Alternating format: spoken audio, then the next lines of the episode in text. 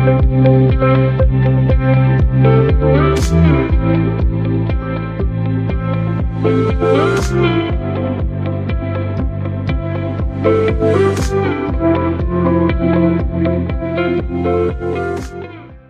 amigas y amigos de Sinvergüenza, yo soy Shoshana Turquía y hoy estoy feliz de recibir en este espacio a Gina Estrada.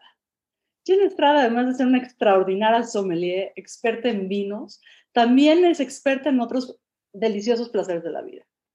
Los puros, los tés, los destilados, básicamente todo lo que me gusta de la vida. Gina es una experta y nos va a platicar este día cómo se entra a este mundo de exquisitez, no solamente en lo sensible, sino también en lo espiritual. ¿Cómo estás, Gina? Hola, Shoshana, padrísimo. Pues eh, feliz de estar en tu programa. Muchas gracias por la invitación. Cuéntanos, Gina, ¿qué te lleva a ser sommelier? Eh, para ser sommelier, justamente eh, se cree que un sommelier es un experto en vinos, lo cual es cierto. Sin embargo, para poder lograr toda la formación, eh, el tema de los vinos es la columna vertebral. Sin embargo, pues hay que saber de tabaco, tú lo acabas de decir, ¿no? De tés, de tabacos, de café, todo lo que son infusiones, pero también en bebidas destiladas, tequila, whisky, brandy, coñac, etcétera, ¿no? Porque muchas veces si tú llegas a un restaurante y, llamas al sommelier, no solamente te puede ofrecer un vino, te puede ofrecer todo el servicio, aperitivos, o sea, un sommelier también debe tener conocimientos gastronómicos para saber armonizar, ¿no? Saber cuál es la, perfecta armonía, ya sea entre un vino o un destilado, ¿no? Con los alimentos. ¿Y por qué esto es importante?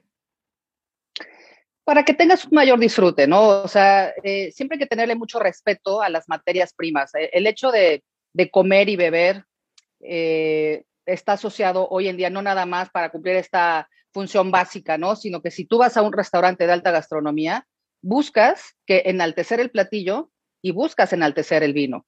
Entonces, de esta manera, un sommelier te va a saber ofrecer el correcto servicio y la correcta armonización para que tú puedas tener pues todos tus sentidos al máximo y poder disfrutar más de esta sinergia, ¿no? De este acompañamiento.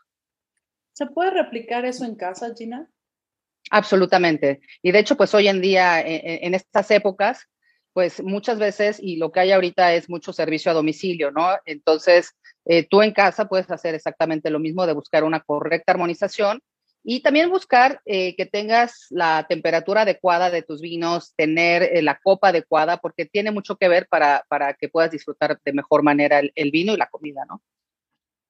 A ver, Gina, cuéntanos qué te llevó a la vicepresidencia de la Asociación de Sommeliers Mexicanos. ¿Cómo fue ese camino? Híjole, mira, ya hace pues aproximadamente 21 años que yo decidí eh, estudiar de manera formal. Lo digo de esta, manera porque em, mi papá era un gran aficionado al tema del vino y la gastronomía. Él cuando estudió se fue muchos años a vivir a Europa. Eh, entonces, bueno, pues como tú sabes allá, el vino y, los quesos y todo esto, pues forman parte del día a día, ¿no? Entonces, cuando él regresa a México, eh, empieza a analizar los vinos de una manera empírica, ¿no? Él era ingeniero químico, pero le gustaba mucho.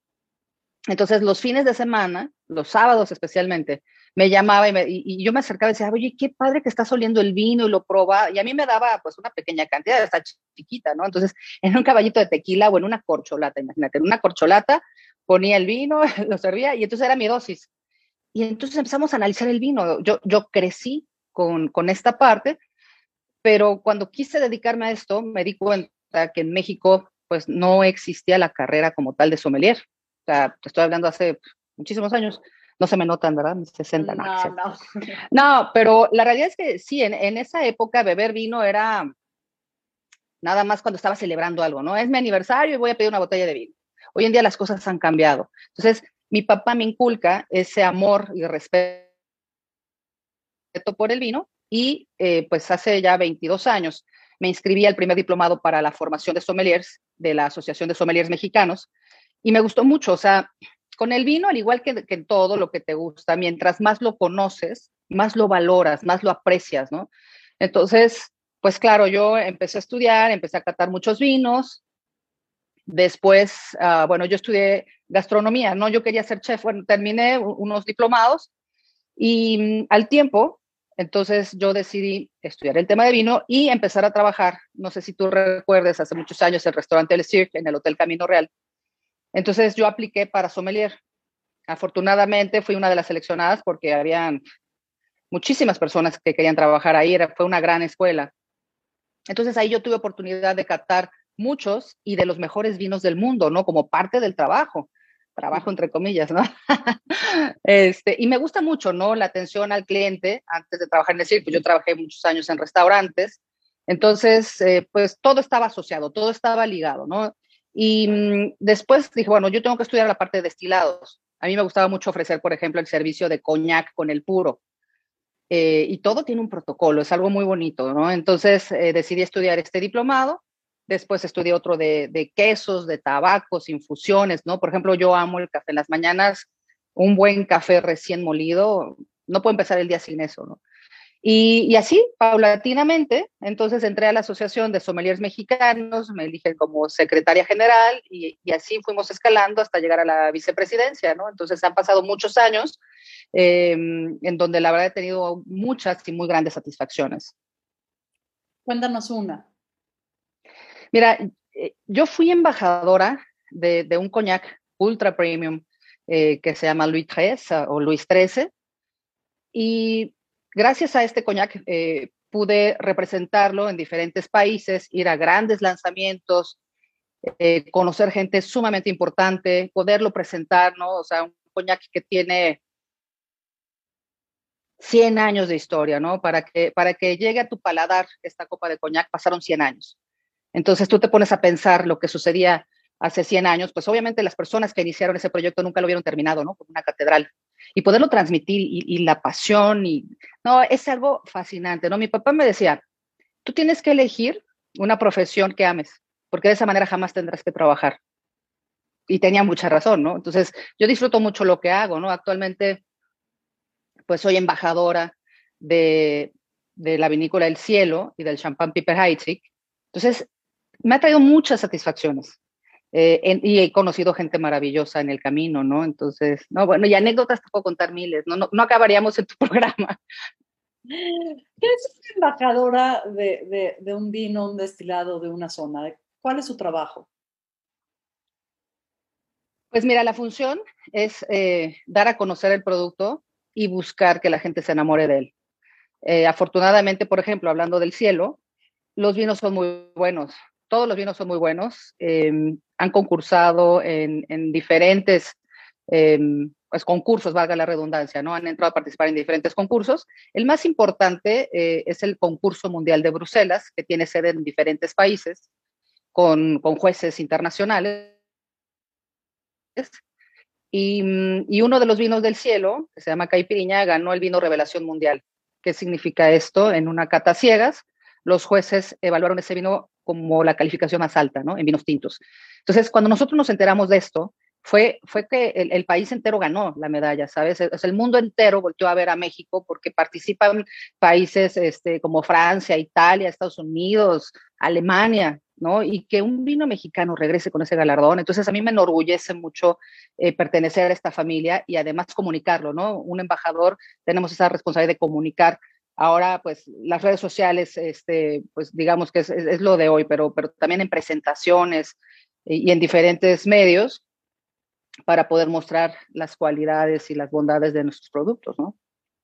Eso, eso es el trabajo de un embajador de marca. Me gusta porque es, es, es, básicamente un acto de diplomacia también. Hablas mucho del protocolo. ¿Qué tan posible es seguir habitando protocolos en una cultura de tanta inmediatez, en una cultura tan ávida de velocidad y de poca profundidad, ¿cómo, cómo se mantienen estos protocolos y estos rituales, me atrevo a decir? Mira, hay algunos que permanecen y hay otros que evolucionan. ¿Por qué te digo esto? Hay algunos vinos, no sé si tú los has visto, que tienen taparrosca, screw cap.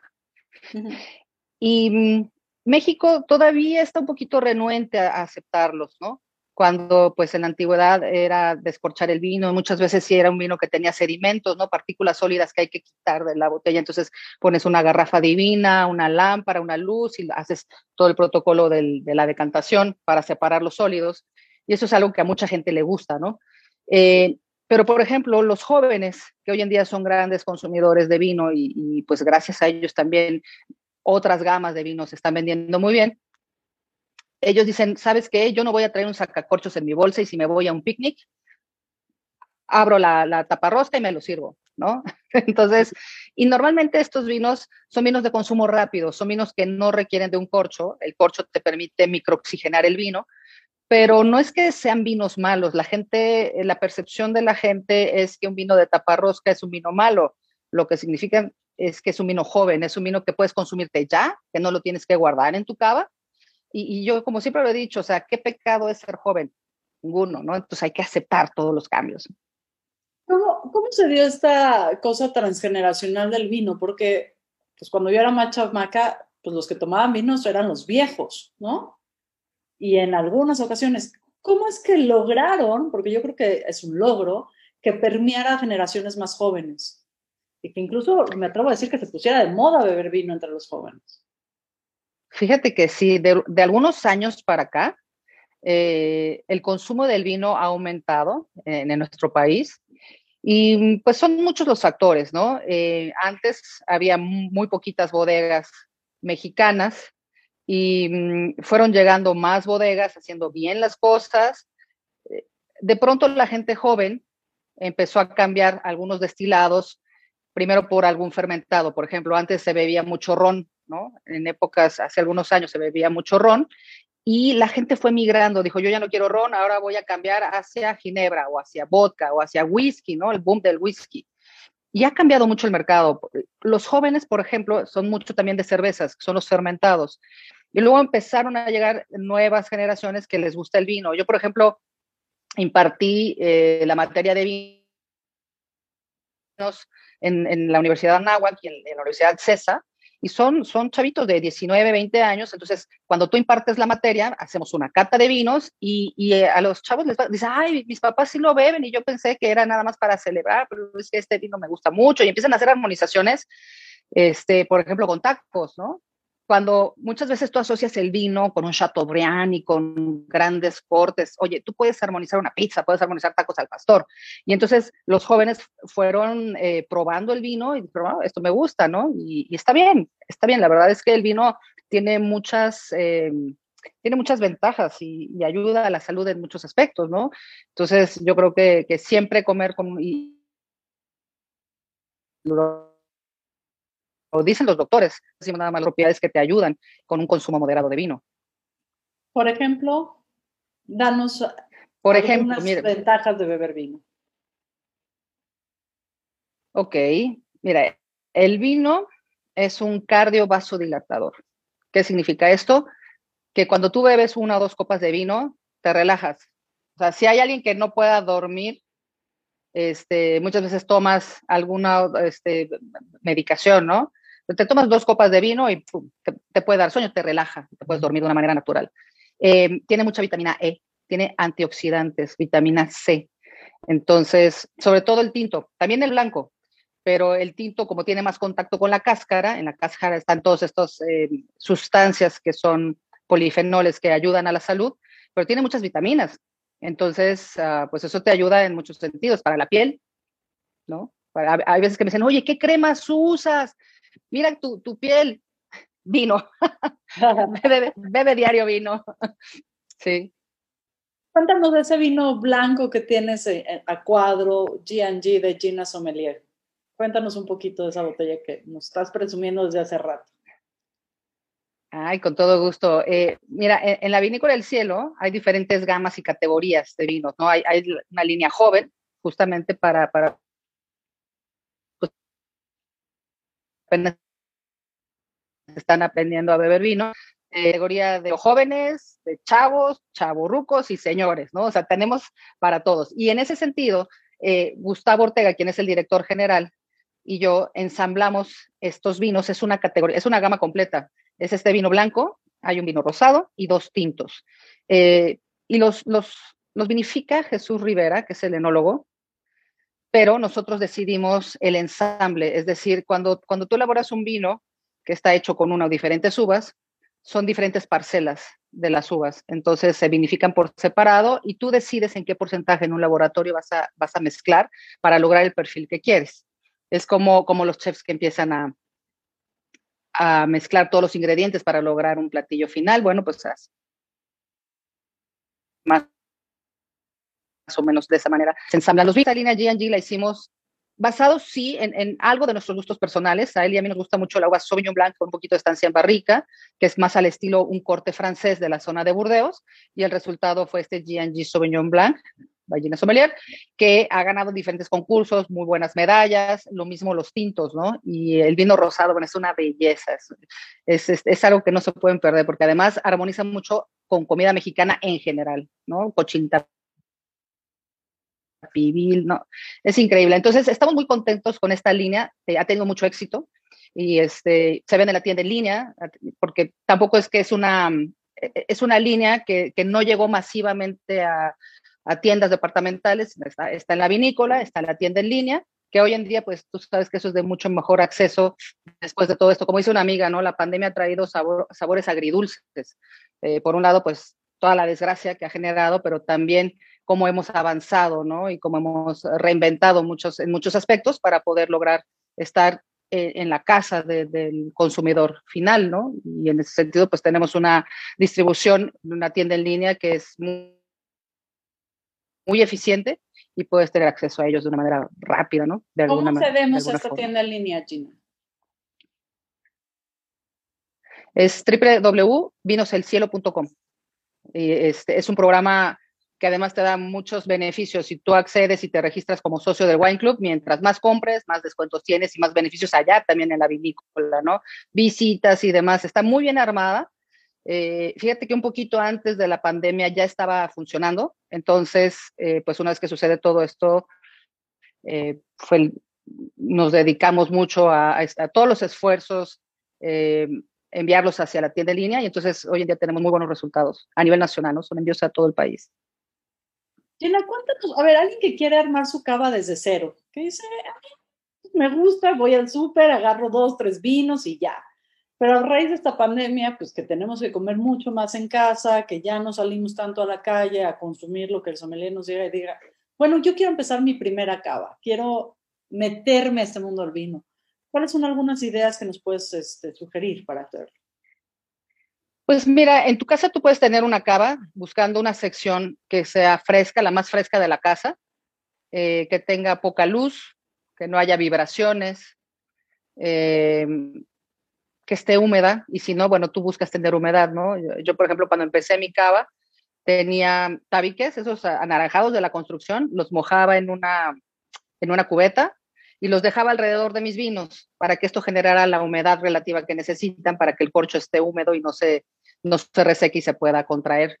Eh, ¿Qué más? Pues aquí lo importante también es que sepas diferenciar entre las variedades de uva que te gustan. Es como todo, porque pues de los vinos blancos o tintos puedes tener diferentes variedades y hay gente que te dice, oye, es que a mí, por ejemplo, ¿no? Este, no me gusta el Cabernet Sauvignon. Bueno, pues entonces cuando vayas a comprar una botella, revisa, eh, sobre todo los vinos del Nuevo Mundo, sí tienen la información, ¿no? En el cielo ahí todos te van a decir qué uva y cuánto tiempo tuvo de barrica, incluso pueden venir sugerencias de maridaje, pero, pero sí identificar cuáles son las uvas que te gustan y entonces recomprar o comprar de diferentes bodegas o de diferentes países las uvas que te gustan, ¿no? Y, y las vas acomodando en función también, eh, hay, que, hay que revisar las añadas, ¿no? Que, que, no sean muy viejas. Por ejemplo, en general, los vinos blancos no, los de Nuevo Mundo, no, no, no te van a vivir una larga temporada. Porque a veces ha sucedido, ¿no? Que en algunos establecimientos ya quieren sacar sus stocks viejos y te dicen tres por uno y, resulta que te están vendiendo vinos que, que, saben que ya van a vivir muy poco tiempo en tu cava, ¿no? Entonces hay que tener cuidado cuando compres añadas. ¿Cuánto, cuánto, ¿Cuánto es la vida de un vino? Digamos, yo sé que hay diferencias entre blancos, rosados, tintos, pero más o menos alguien que tenga que calcularle en su casa, alguien que no sepa mucho, ¿qué le recomiendas? Híjole, les recomiendo que tomen un curso de vinos. es que es muy difícil la respuesta. ¿Por qué? porque hay vinos que su curva de vida tienen seis meses y hay vinos que su curva de vida tienen 80 años. ¿Cómo saberlo? Es muy difícil. Ojalá te lo dijeran como cuando compras leche, ¿no? Que la parte de atrás, consumirse antes de tal fecha. Ojalá los vinos te dieran esa información, pero no, no sucede. Y, sobre todo los vinos del viejo mundo, ¿no? Que estás hablando de, de Francia, de España, de Italia. Es más, difícilmente te van a decir en la etiqueta con qué uva lo hicieron. Ellos, por ejemplo, en sus legislaciones, dependiendo de cada región, es la variedad de uva que tienen autorizada, ¿no? Te voy a poner un ejemplo. En el norte de Italia, los vinos tintos se hacen con uva Nebbiolo. Entonces, tú, consumidor, tienes la obligación de saber que la uva Nebbiolo de Italia, de la zona norte, tiene una longevidad más larga que una uva gamay que se hace en Francia. Entonces, es muy complejo poder saber eh, cuándo debes consumir tus vinos. Muy, muy, muy complejo. Por eso es que hay sommeliers asesores de cavas para que te vayan diciendo cuál debes ir consumiendo es muy como complicado. Es que el, placer está íntimamente ligado con el conocimiento, me parece. Totalmente de acuerdo. A ver, hay, hay, un, hay un mundo que tiene que ver con las infusiones y los tés, que me parece completamente apasionante, porque es una industria en la que en México no le hemos prestado tanta atención, pero que también es una industria de billones de dólares. ¿Cómo entras tú al mundo de las infusiones? Mira, en el tema de las infusiones no soy experta, tomé los diplomados, me gustan mucho, pero hay sommeliers expertos en té, sommeliers eh, expertos en café, que también hay baristas, ¿no? Y hay jueces. A mí me gusta mucho y tiene también que ver, así como el vino requiere de cierta temperatura y cierta copa, en el té, por ejemplo, cuando vas a hacer una infusión, tiene que ver la temperatura del agua, la cantidad que vas a poner en una taza y eh, cómo lo vas a beber, con qué lo vas a beber, porque hay diferentes calidades, no hay té blanco, hay té verde, hay té rojo, y, cada uno tiene un tiempo de infusión y una temperatura. En el tema del café, por ejemplo, no es nada más ah, eh, hacer un café y ya. El tema del café tiene mucho que ver con desde hace cuánto tiempo lo tostaron, si lo moliste al momento o es un molido viejo, si es un café de altura o el tipo de tostado. Entonces es, también fascinante, ¿no?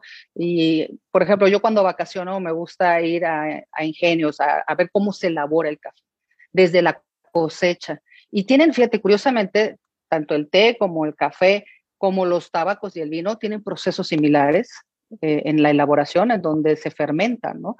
Entonces, no, es un mundo fascinante.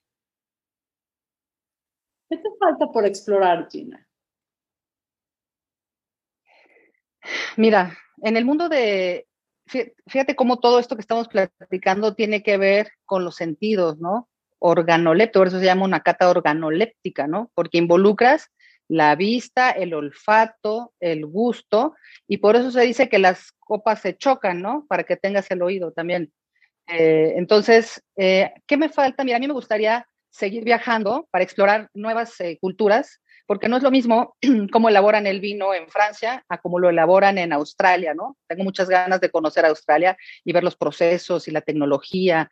Ya no digas en China, ¿no? En China también hacen muchísimo vino, son grandes productores de vino en China. Entonces, pues a mí me gustaría eso, ¿no? Ahorita pues con el tema de la pandemia está bastante complicado, pero fíjate que un sommelier nunca terminamos de aprender. O sea, sommelier que te diga que todo lo sabe te está mintiendo, ¿no? Porque siempre salen técnicas nuevas, tecnologías, variedades de uva, eh, regiones, ¿no? entonces, seguir estudiando, ¿no? Eh, y seguir actualizándonos, porque si no, el mundo sigue girando y tú te quedas atrás, ¿no? Por eso siempre me ha gustado estar en la parte de la docencia, porque de alguna manera eh, me obliga a estar actualizada y vigente en, en cuanto a los conocimientos. O sea, si yo impartiera una materia de vinos conforme a lo que yo estudié hace 22 años, pues olvídate, ¿no? Este, sería muy diferente. Por eso es que hoy en día, justamente con el tema de la pandemia, nosotros, eh, José Luis Umaña, mi socio y yo, junto con dos colegas que actualmente viven en Burdeos, estamos coordinando el primer diplomado en línea avalado por la Academia Mexicana de Sommeliers, en donde hemos tenido muchísimo éxito de gente que está conectada pues en todas partes del país, eh, pero también en Estados Unidos, en Uruguay, eh, gente, pues ahora ya el diplomado está en línea, nosotros enviamos el vino a su casa y está un instructor certificado, impartir la materia y al final la carta del vino, ¿no? y todos captando el mismo vino, es algo maravilloso, ¿no? Que pues antes eh, lo teníamos en mente, pero la verdad es que no lo habíamos ejecutado por, por toda la parte logística que conlleva, ¿no? Pero pues hoy en día eh, la pandemia nos obligó a hacerlo y pues qué bueno, porque así estamos llegando a muchas más casas, ¿no? De, de wine lovers. Estos diplomados tienes que tener una formación previa, tienes que tener algún, alguna carrera, digamos, relacionada, o digamos que si alguien en este momento dice, a ver, yo quiero saber más de este, de este mundo de placeres, en este mundo sensorial, quiero tomar el diplomado, pero no tengo idea, estudié nada que ver con esto. ¿Es accesible para ellos? Absolutamente. Noción previa. Ninguna noción previa. Nosotros tenemos alumnos que tienen, si nada más deben de tener 18 años por el tema de que hay catadrinos. Por favor. A partir de 18 años y you name it, hasta los 80, o sea, y en el Inter, en estos diplomados tenemos amas de casa, arquitectos, abogados, doctores, bueno, hasta un cura. Este, que les encanta el tema del vino. Entonces, no tienes que tener conocimientos previos eh, y en estos diplomados tú puedes elegir, tú quieres ser nada más un wine lover, yo quiero saber de vinos y me da igual un certificado, o quieres ser sommelier, pues entonces eh, empezamos desde cero con este diplomado en vinos, así se llama. Y tenemos, te digo, de todo, de todo un poco. Es, es, es muy bonito poder lograr estar en la casa de tantos aficionados al mundo del vino y de, y de ahí algunos van a ser sommeliers, otros no. Entonces, eso es algo muy bonito. ¿Dónde se inscriben? Eh, ahí lo que tienen que hacer es entrar a mis redes sociales, Gina Sommelier, en todos, en, tanto en Facebook como en Instagram, en Twitter, Gina Sommelier. estoy este, interesado en el diplomado. Está también mi página, www.ginasommelier.com.mx, y ahí está toda la información. Hay un brochure lo descargas, pones tus datos y te llega un correo electrónico con toda la información. ¿Y tienes planeado? Eh, empezamos el 3 de mayo. Pues ya, ya hay, ya hay que inscribirse. ¿Tienes planeado hacer también diplomados en destilados o en puros o en infusiones o solamente te vas a concentrar en vinos? No, sí, también tenemos planeado hacer el de, de hecho, el diplomado de destilados eh, incluye infusiones. Entonces sí, también pero eso ya es el segundo paso cuando se termina el de vinos. Pero pues, también estamos trabajando muy fuerte en esa parte. ¿Qué se siente pues, con este cambio de vida que la pandemia nos da, la capacidad de, de llegar a muchos más hogares? ¿Cómo te sientes tú en lo personal? Cuando pues era una cosa de servicio uno a uno, o sea, tú en el circ veías a los ojos a quien te iba a consumir y veías si le gustaba o no, y tenías como toda esta experiencia ¿Cómo pasas de eso que es tan personalísimo, ahora dar un diplomado a cientos o miles de kilómetros de distancia donde estás sentada tú? Pues sí, fíjate que, bueno, tú como buena comunicóloga que eres, es, pasa más o menos lo mismo, ¿no? Porque tú puedes tener en tu estudio de grabación a la persona que estás entrevistando y tienes el fin, la tienes a un lado, y ahorita, fíjate, pues estamos en línea, ¿no? Entonces, eh, todo tiene su parte romántica y todo tiene su parte de tecnología que tienes que ir avanzando conforme están sucediendo las cosas. Entonces, sí, la parte del servicio personalizado era increíble, ¿no? Estando con el, con el cliente y platicando y descorchando y dándole a autorizar el vino. Ya. Ahora.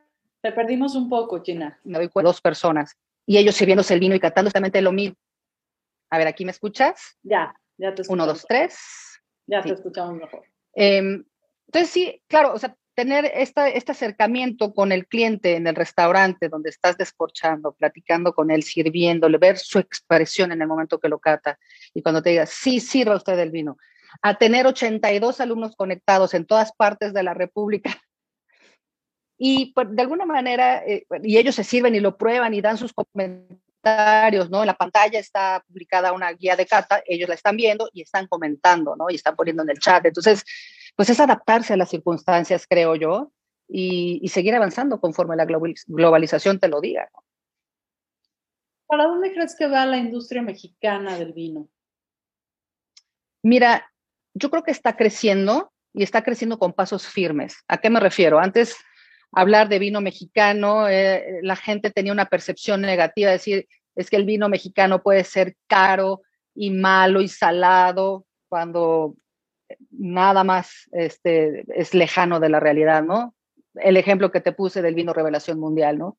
El ejemplo donde eh, hay varios vinos mexicanos que ya están al nivel de, muchos internacionales. Entonces, eh, cuando esto sale en los medios, la gente dice, wow, o sea, qué padre que México no nada más hace tequila y mezcal, tiene vinos y tiene vinos buenos.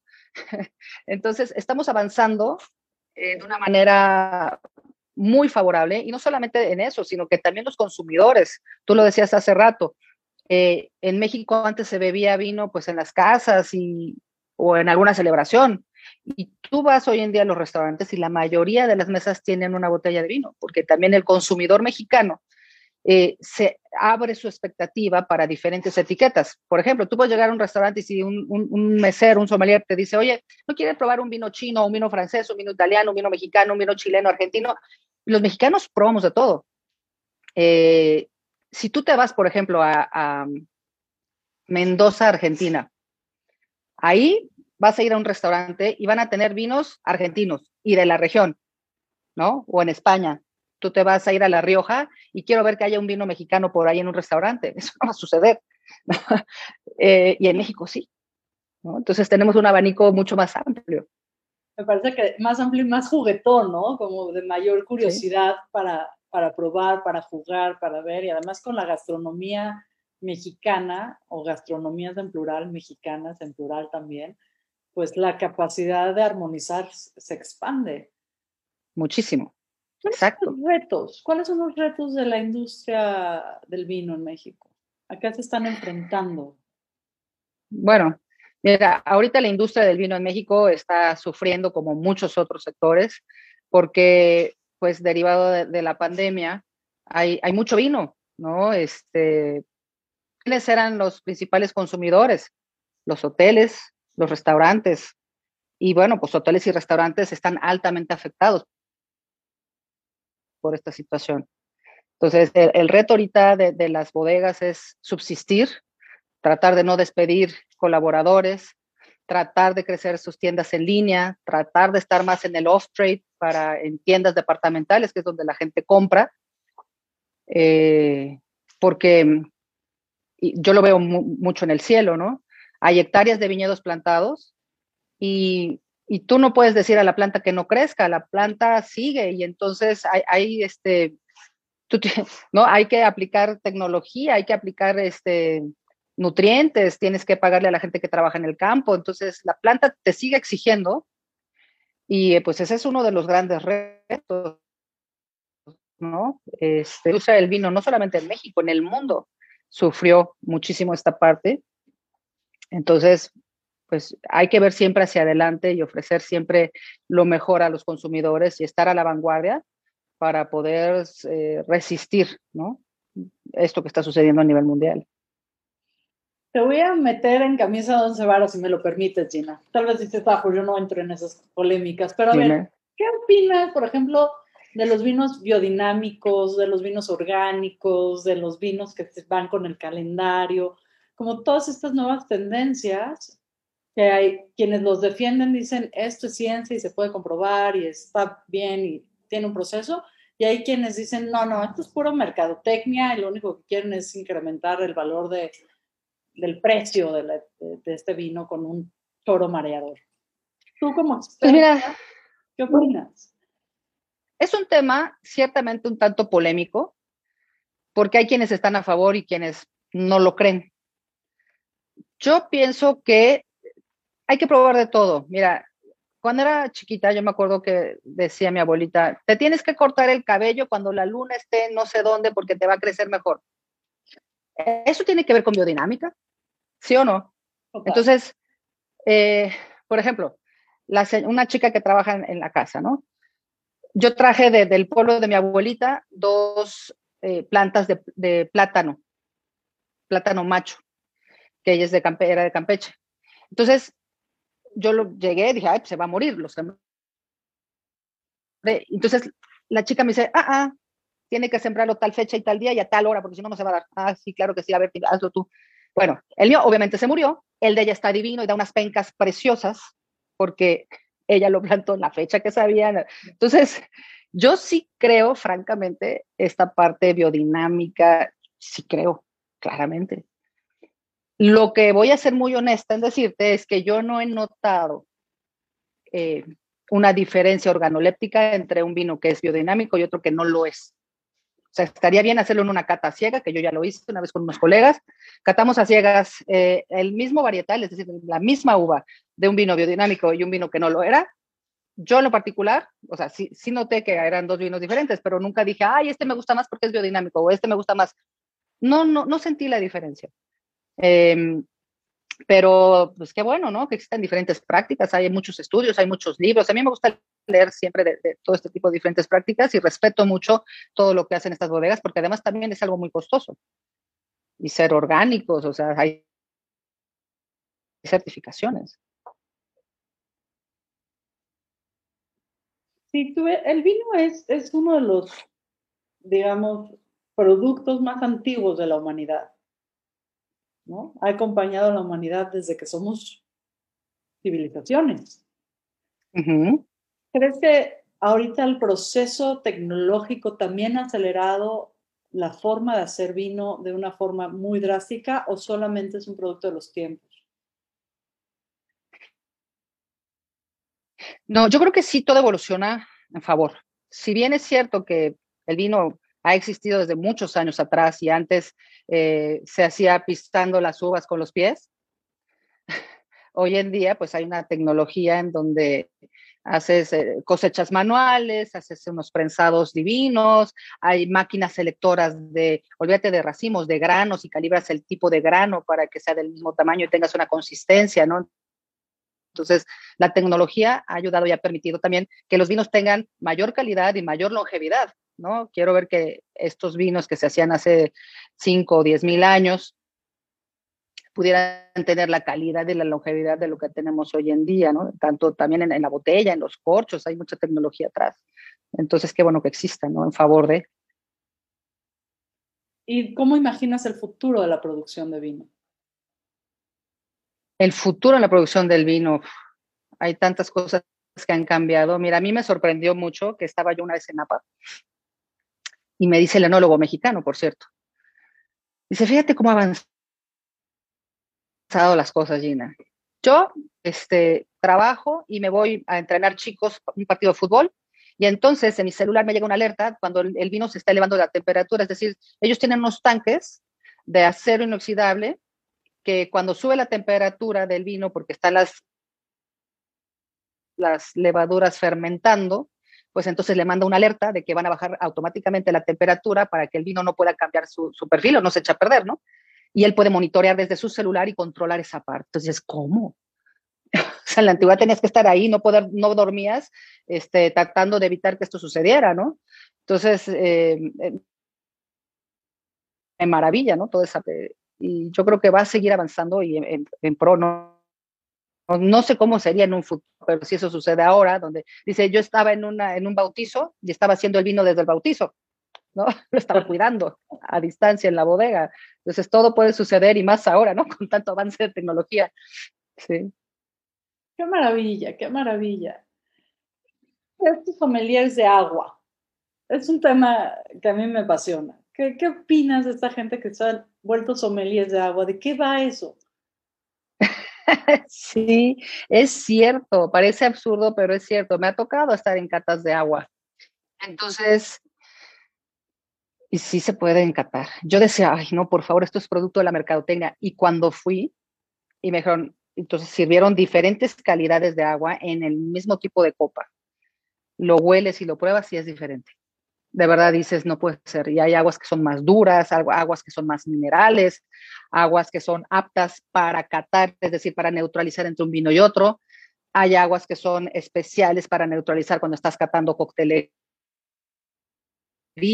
Y es todo un tema también. Fíjate que eso, es algo muy interesante, que también en la Asociación de Sommeliers, nosotros, claro, antes, ahora ya no lo podemos hacer, eh, hacíamos eh, viajes a Puebla para ver cuál era el proceso para la elaboración y para, para, para embotellar agua, ¿no? Para el catado de aguas. Pero sí existe y sí es cierto. ¿En qué nos deberíamos de fijar? Porque pues e, eso sí, todos los bebemos, ¿no? O sea, yo no conozco ningún ser humano que no beba agua. Habrá quien no beba vino, habrá quien no beba destilados, habrá quien no beba, pero el agua todos los tomamos. ¿Qué deberíamos de buscar en un buen vaso de agua? Fíjate que no sé si te ha pasado que cuando tú tienes muchas, tomas agua y dices, ay, esta, agua está malísima. O cuando tomas agua y dices, qué ligera está, qué rica, ¿no? Eh, mucho tiene que ver con la carga mineral que tiene y todos los procesos de cuántos años fue cayendo del manantial eh, y qué tanto la limpiaron, ¿no? Eh, hay un tema de pureza también y también la temperatura. Y aunque no lo crean, el agua se echa a perder. O sea, si tú dejas una botella de agua en tu coche que esté rondando, la temperatura y el sol puede afectar. Y tienen, por eso es que tienen caducidad. Ahí sí las botellas de agua tienen caducidad. Entonces, eh, hay, hay muchos factores que hay que tomar en cuenta para que puedas disfrutar una buena botella de agua, ¿no? Y también una copa, los cristales lo mejor. Bueno, yo cuando escuché la primera vez de sommeliers de agua decía, bueno, ¿y estos qué les pasa? ¿no? sí, la es cierto. verdad es que no deja también, como bien nombras tú, una, de ser una experiencia sensorial completa.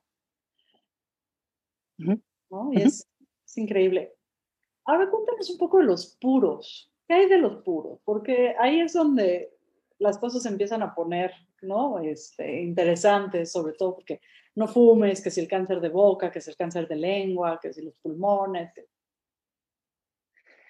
Mira, quienes son eh, fumadores de puros o de habanos, los cubanos, este, lo saben disfrutar mucho. Yo la verdad es que cuando tomé el diplomado, lo hice porque es parte de la formación, es algo que debemos de saber, los sommeliers. Pero yo tengo ahí, o tuve eh, tiempo atrás un tema de asma, entonces yo no pude hacer mucho el catado, ¿no? Este, sí con mis compañeros, pero no, no pude ejercer eh, a profundidad la parte del catado pero también es un tema muy interesante, como te decía, los procesos de elaboración desde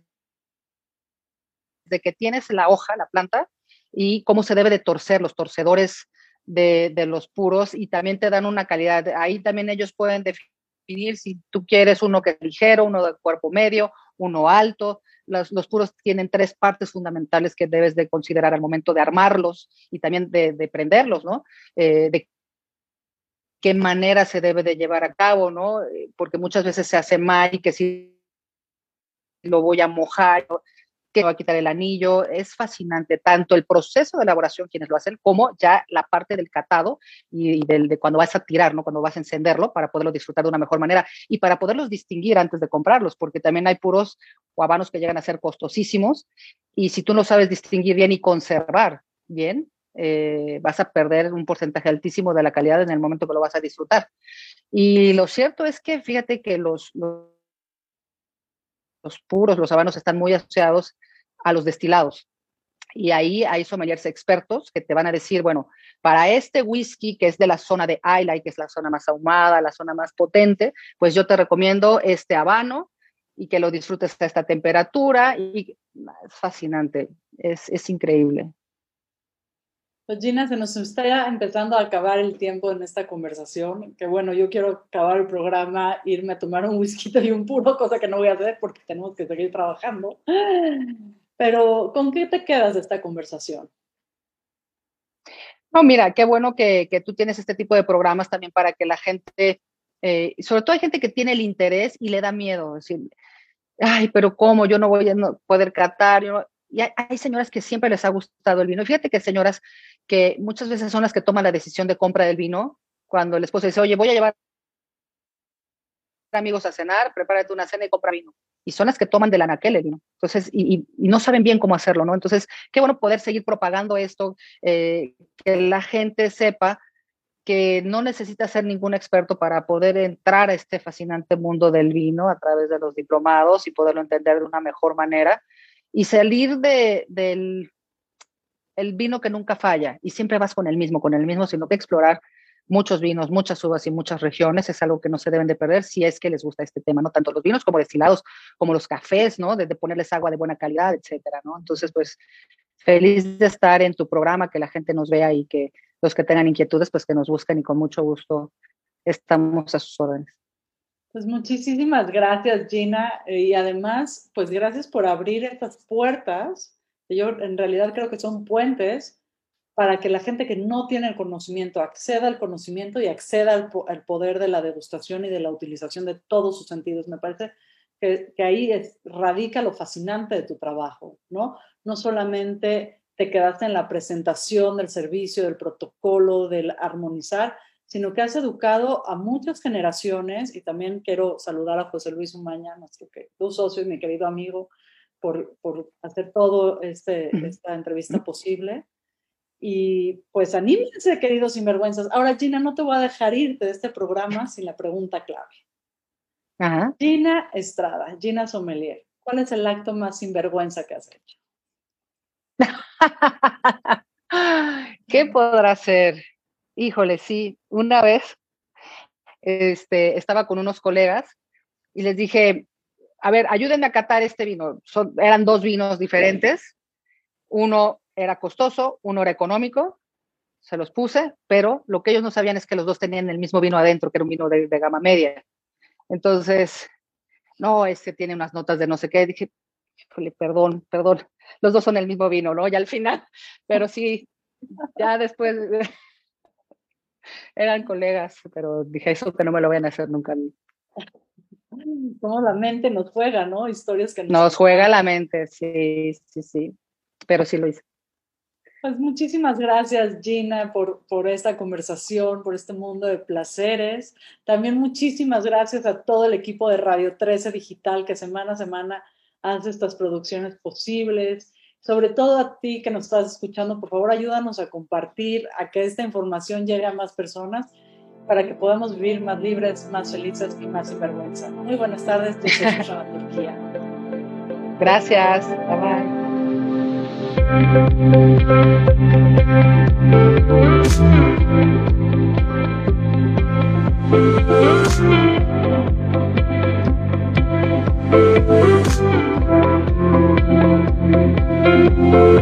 Mm-hmm.